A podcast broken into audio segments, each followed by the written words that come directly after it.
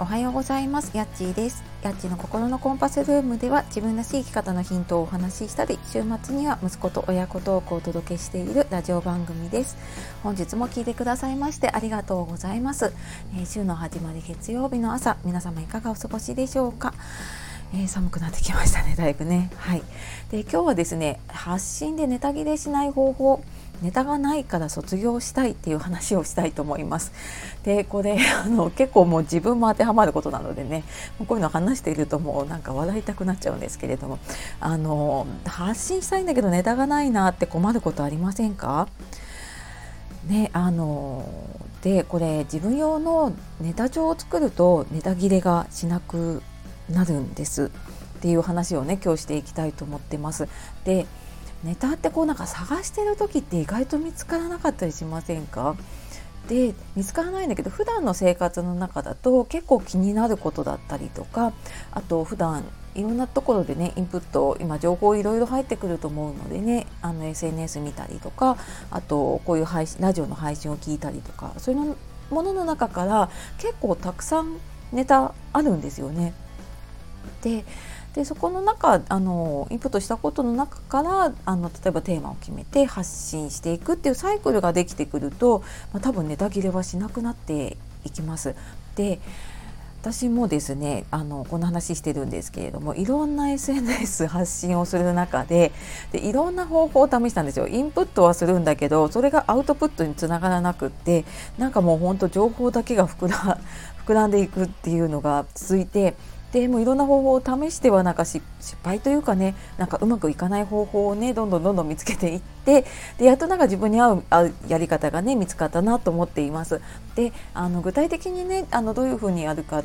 どういうふうに方法があるかっていうとこれ本当なんかご自分の合うやり方がいいと思うんですけれどもまずアナログでやりたいという方だったらメモを取るあのちっちゃいメモ帳とか私も最初やってましたね。ちっちゃいメモ帳にもう気が付いたことを書いていく。であのも持ち歩けるようにしたりとか家にいる時だったらもう家に置いておくっていう風にしてもとにかくそこに書いていってそれを見れば何かネタがあるっていうねあの状態にしておくっていう方法。であともう一つは、えーと、スマホのメモアプリを使っていました。で、えーと私 iPhone なので iPhone にもともと入ってるメモアプリを使ってみたりあとは、えーと、クラウド上に保存ができるようなもの、うん、私は使ってるのはエバーノートとかかな,、ま、なんかそういうクラウドで保存ができるものとかを使っていくと,、えーと、パソコンとかでも見れたりとかするので、えーと、入れたものを後でなんかこうパソコンで見ながら何かやりたいなっていう時には、えー、そういう、えーとアプリをね使っていくっていうのも、えー、一つの方法かなと思ってます。で、えー、最近私ね使っててあこれいいなと思った方法がえっ、ー、とね Voicyだったかなでなんか周平さんかなんか話してたかもしれないんですけれどもあの iPhone のリマインダーアプリっていうのが入ってるんですけれども、まあ、これツードゥリストを管理できるようなアプリなんですけれどもそれを今あのネタ帳として使っています。で、えー、何がいいかというとフォルダ分けができるので普段のリマインダーとしても、えーと、日付も入れて設定ができるので、えーと仕事でやらなきゃいけないこととかももちろん入っていたりね。普通に買い物のリストとしても使えるし。でそれをそれぞれのフォルダに分けられるんだけれどもその中の一つに私ネタっていうフォルダを作っていて。で自分がラジオで聞いたり YouTube 見たりあとなんかブログ読んでたりとかね。あと SNS 見ててあなんかこれいいなとか気になったことっていうのを一言こう、まあ、1行2行ぐらいかな。ってあの一つのリストとして入れてます。で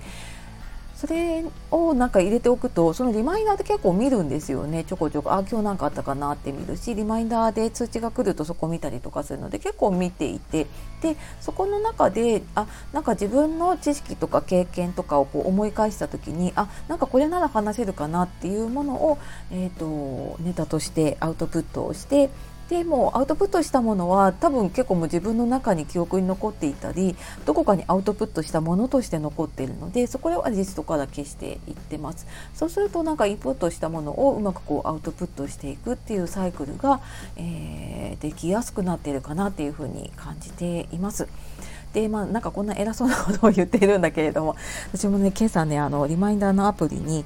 子供に学校に持たせるもの今日までに持たせなきゃいけなかったものをね今日のリマイン今日までっていうリマインダーに入れてたらもうそのリマインダーについてきたのが子供が学校行った後でああこれやっちゃったなと思ってちょっと使い方ねほんとこんな試行錯誤をしていますがやっていくうちに本当ね自分なりのやり方が見つかるかなって思っています。はいというわけでですね今日は、えー、発信でネタ切れしない方法ネタがないから卒業したいというテーマで、えー、自分用のネタ帳を作るとネタ切れをしなくなるよというお話をさせていただきました、えー、最後まで聞いてくださいましてありがとうございました、えいつもねいいねコメントレター本当に嬉しいです。ありがとうございます。ではまた次の配信でお会いしましょう。やっちがお届けしました。さようなら。またね